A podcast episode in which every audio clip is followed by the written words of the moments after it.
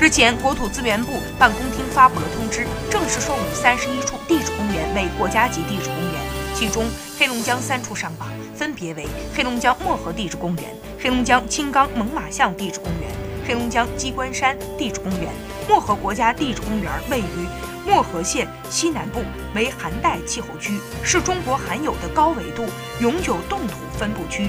青冈猛犸象国家地质公园是以保护猛犸象等第四纪古动物群化石为主，兼有湿地和风景、河段等地质遗迹资源的地质公园。鸡冠山地质公园以地貌景观类、水体景观类和环境地质遗迹类为主体，融合森林、草原植被的自然景观以及抗联地方性人文景观构成。